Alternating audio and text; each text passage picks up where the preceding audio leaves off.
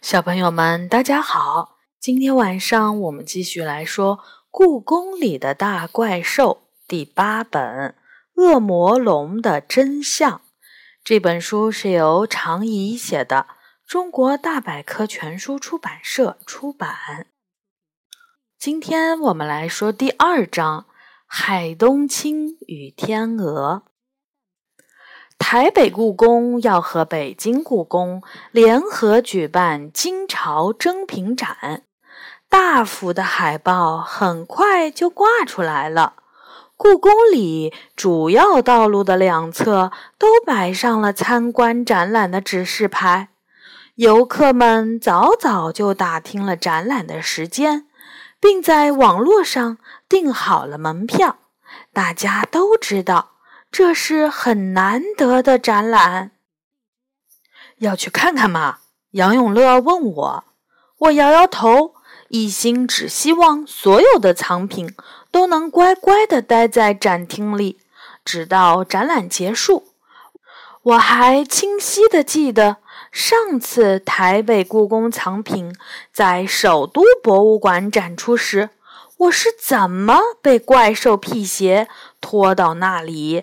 并从可怕的饕餮那里逃命的，所以当野猫梨花在半夜叫醒我，告诉我武英殿出事儿了，需要我帮忙时，你们肯定可以理解我有多么不情愿。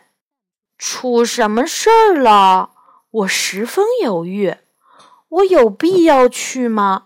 怪兽们不能解决吗？就是斗牛让我来找你的，喵！梨花在阳台上踱着步说：“天鹅玉佩上的天鹅坚持不跟海东青清浊宴饰上的海东青摆在一起。武英殿现在都快被他闹翻天了。”我睁大眼睛问：“你是说？”斗牛让我过去帮忙，只是因为两只鸟吵架。我还以为出了什么天大的事情。不光是你，斗牛也让小黑点儿去找杨永乐了。喵！梨花说：“他说现在需要人类的智慧。”我眯起眼睛说：“你不觉得解决鸟类之间的矛盾？”凤凰出面会更好吗？他可是百鸟之王，谁会不听他的？凤凰大人已经过去了，但是天鹅仍然不愿意让步。梨花摇着头说：“时代变了，现在是鸟鸟平等的时代，就算是凤凰大人。”也不能强迫他们做什么。能解决问题的方法只有互相理解。你们人类不是最擅长这个吗？喵！要是人类擅长互相理解，就不会有那么多的战争了。我翻了一下白眼，问：“天鹅为什么不愿意和海东青摆在一起呢？他们有什么矛盾？”梨花回答。天鹅说：“它并不是针对玉海东青着燕饰上的那只海东青，纯粹是物种原因。天鹅就是不能与海东青并存。”喵！物种问题，我大吃一惊。鸟类中也有种族仇恨这种事儿。我们人类现在都慢慢意识到了。种族仇恨是特别可笑的事情，在全世界都逐渐抛弃偏见的时候，动物界居然还有这种事儿发生。以前故宫里从没出现过这种问题。梨花摇着头说：“在怪兽界和动物界，即便是天敌，比如狼和兔子，老虎与羚羊。”他们之间也不存在仇恨，大家都明白，那是食物链，都是为了生存而已，谈不上一个物种仇恨另一个物种。今天这件事儿纯属意外。喵！你们没有劝劝他们？我问。斗牛和凤凰大人给他们讲了几个小时的道理了。喵！他们听进去了没有？当然没有。喵！梨花说：“要不然我就用不着来找你了。”我想了想，觉得问题没有那么复杂。为什么不干脆给他们换个位置，不挨着不就行了？我建议。这个方法的确最简单，但这并不是在解决问题，而是在逃避问题。梨花提高声音说：“斗牛说的对，故宫里绝对不能存在物种间互相憎恨这种事情，所以你还是去一趟吧。斗牛和凤凰大人让你过去，一定有他们的道理。”喵，我点点头。梨花说的对，虽然只是两只鸟吵架，但也不能小看这个问题。于是我赶快穿上运动鞋，跟着他向武英殿走去。夜色如墨，融化在一片寂静里。此时的故宫看起来平静又平和。天鹅玉佩上的天鹅。有什么朋友吗？我问梨花。这个藏品是台北故宫送来展览的，和他一起来的大雁玉带上的大雁，和梅石西浮图上的野鸭们是他的好朋友。梨花回答说：“听说他在台北故宫的人缘一向很好。”喵。他的朋友们有没有劝劝他？当然劝了，但天鹅大哭着说：“地球上只有一个物种，坚决不能与它们天鹅挨在一起，那就是海东青。如果他这么做，他就对不起列祖列宗。”喵！梨花怪声怪气地说：“所有的天鹅都像他这么想吗？”谁知道呢？不过天鹅一直是比较固执的鸟类。喵！武英殿曾经是清朝皇帝们收藏书籍的地方，那浓浓的书香在宽阔的殿堂里飘而不散，是特别适合展览文物的宫殿。而此刻，闪闪发亮的玻璃柜前。斗牛、凤凰和杨永乐正皱着眉头站在那里，看着一只雪白的大鸟。好漂亮的天鹅啊！我睁大眼睛，心里不由得赞叹：除了鸟嘴是嫩黄色的，它的整个身体都是雪白的。它旁边的展柜上站着一只海东青，与天鹅正相反。它身披黑亮的羽毛，一对小眼睛炯炯有神，体型还不及天鹅的一半。但谁都知道，海东青是非常凶猛的猎鹰，在满语中被称为“熊库鲁”，意思是飞得最高和最快的鸟，有万鹰之神的含义。传说十万只鹰中才会出一只海东青，它是代表满族的图腾，擅长捕杀大雁、兔子、天鹅等，对主人十分忠诚，是金朝和元朝时贵族们最喜爱的宠物。海东青的身边还站着一只灰色的大雁。它的个头和天鹅差不多，暗色的羽毛让它远不如天鹅受人瞩目。小雨，你来了！斗牛和我打招呼。这个可怜的怪兽是龙的秘书，每当龙偷懒的时候，都会把它推出来解决故宫里的各种问题。还没解决吗？我问他。斗牛皱着眉头，摇摇头。我转身面向杨永乐：“你有什么好办法吗？杨永乐摇摇头说：“物种的问题我不擅长。我认为神、鬼、人都应该和平相处，宇宙万物平等。谁知道这只天鹅的脑袋里在想什么？看来只有让我试试看了。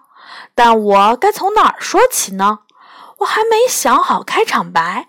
天鹅倒是先说话了。”你好，李小雨，我已经听说了，你是个聪明的小姑娘，但你不要劝我了，那完全是白费力气。他说：“我很珍惜这次来北京故宫的机会，毕竟我曾在这里被收藏了几百年。对我来说，从台北故宫回到这里，就像回到家乡一样亲切。”我并不想破坏这次展览。事实上，我喜欢武英殿，喜欢这里的一切。那你打算接纳海东青了？我问。我真的希望我可以。天鹅悲伤地说：“他连悲伤的样子都那么优雅。可是我不能。”我停顿了一下，说。我知道海东青是天鹅的天敌，但他们不是你们唯一的天敌，对吗？狼、狐狸、雕，还有我们人类，和其他这些天敌的雕像摆在一起，也会让你感到不舒服吗？一点儿都不会。天鹅回答：“所谓的天敌，不过是由大自然的食物链决定的，大家都是为了生存下去。”延续种族，没有谁对谁错，当然人类除外。这种连麻雀都明白的道理，我们天鹅当然明白。但是我就是不能与海东青摆在一起。我转向大雁，正在发呆的大雁被我吓了一跳。海东青捕捉的大雁比天鹅还多。你也不能和海东青摆在一起吗？我问大雁。不会，大雁摇着头说：“你看，这次展出的不就是遇海东青着雁式吗？就是海东青捕捉我们，我们却无路可逃的场景。可是我们大雁并不憎恨海东青，大家都有自己的使命，不是吗？”我赞同的点点头，转向天鹅问：“那么你们天鹅和大雁有什么不同吗？”“当然不同。从我出生起就知道，海东青是不可原谅的。”天鹅说：“一般的天敌捕捉我们，只是为了吃掉我们的肉以保生存，但是海东青不是。”他们杀死我们，并不为吃掉我们的肉，而是为了从我们的锁囊中获得东珠，来讨好它的主人。不是讨好，一直没有出生的海东青说话了。海东青和猎犬一样，要绝对忠实于主人。我们只是去完成主人交给我们的任务。海东青凭能力工作，用不着讨好谁。不过这样做实在太残忍了，不是吗？我看向海东青，他给人一种军人般的感觉，黑色的小眼睛里透着坚毅的光芒。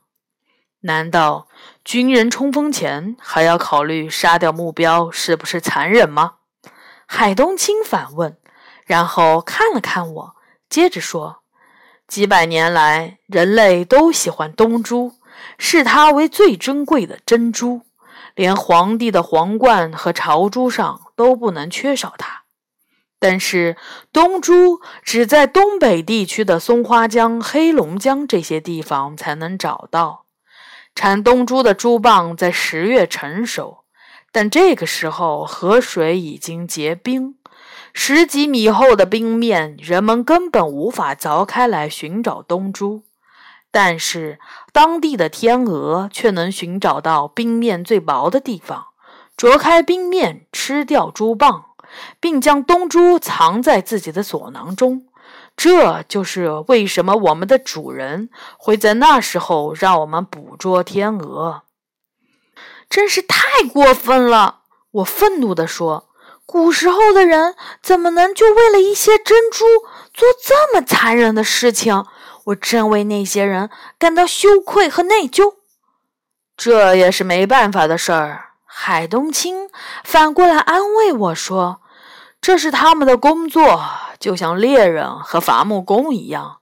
从天鹅那里取到东珠，也是我们主人的职业。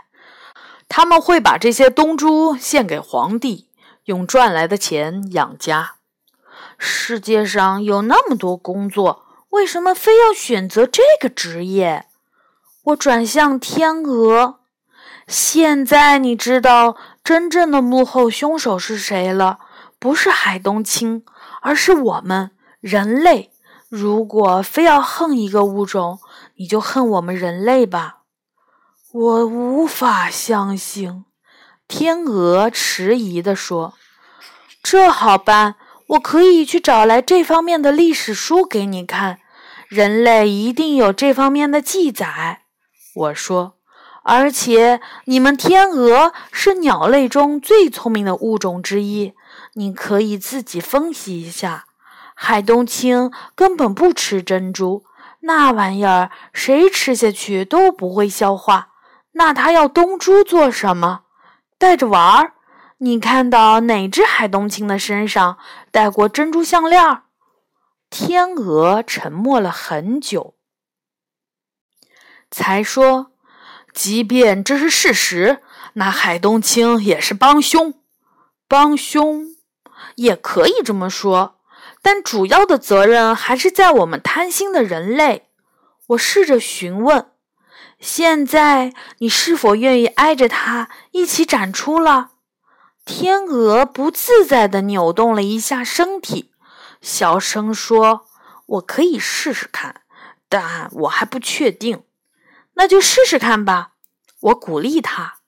于是，玉海冬青着燕饰，天鹅玉佩，大雁玉带饰，又回到了展台上。五音殿里安静了下来。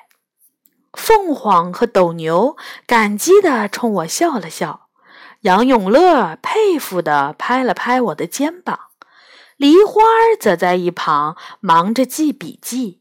为明天的故宫怪兽谈准备头条新闻。窗外夜已经深了，我们转身准备离开。然而，就在这个时候，身后的天鹅突然痛苦地蹦出一句：“天啊，我还是做不到！”我皱着眉头回到展台前，天鹅已经跳下了展台，站在了墙角。这可怎么办？我蹲在了展台前，一会儿看看天鹅，一会儿看看海东青，一时也想不出什么好办法。现在东北那边还有你说的那种杀死天鹅获取东珠的职业吗？我问海东青，他摇着头说：“早就没有了。”我松了口气，说：“太好了，这么残忍的职业，现在肯定没人愿意干了。这个职业并不是因为残忍才消失的，人类的很多职业比这还残忍，但只要有丰厚的报酬，仍然有人愿意去干。”海东青说。我点点头，没想到海东青这么了解人类。那为什么消失了呢？因为我们已经灭绝了，海东青回答。再也没有一种鹰能为人们捕捉到天鹅。灭绝了！突然，天鹅“呼”的一声飞到了我们面前。你是说，这个世界上已经没有活的海东青了？海东青悲伤的点点头说：“是的，我们这种鹰类已经灭绝了上百年了。”唉。你怎么不早说？天鹅亲热的靠过来，别太伤心了。估计再过个几年，我们天鹅也会灭绝。都怪人类太能折腾了。他居然开始安慰起海东青来。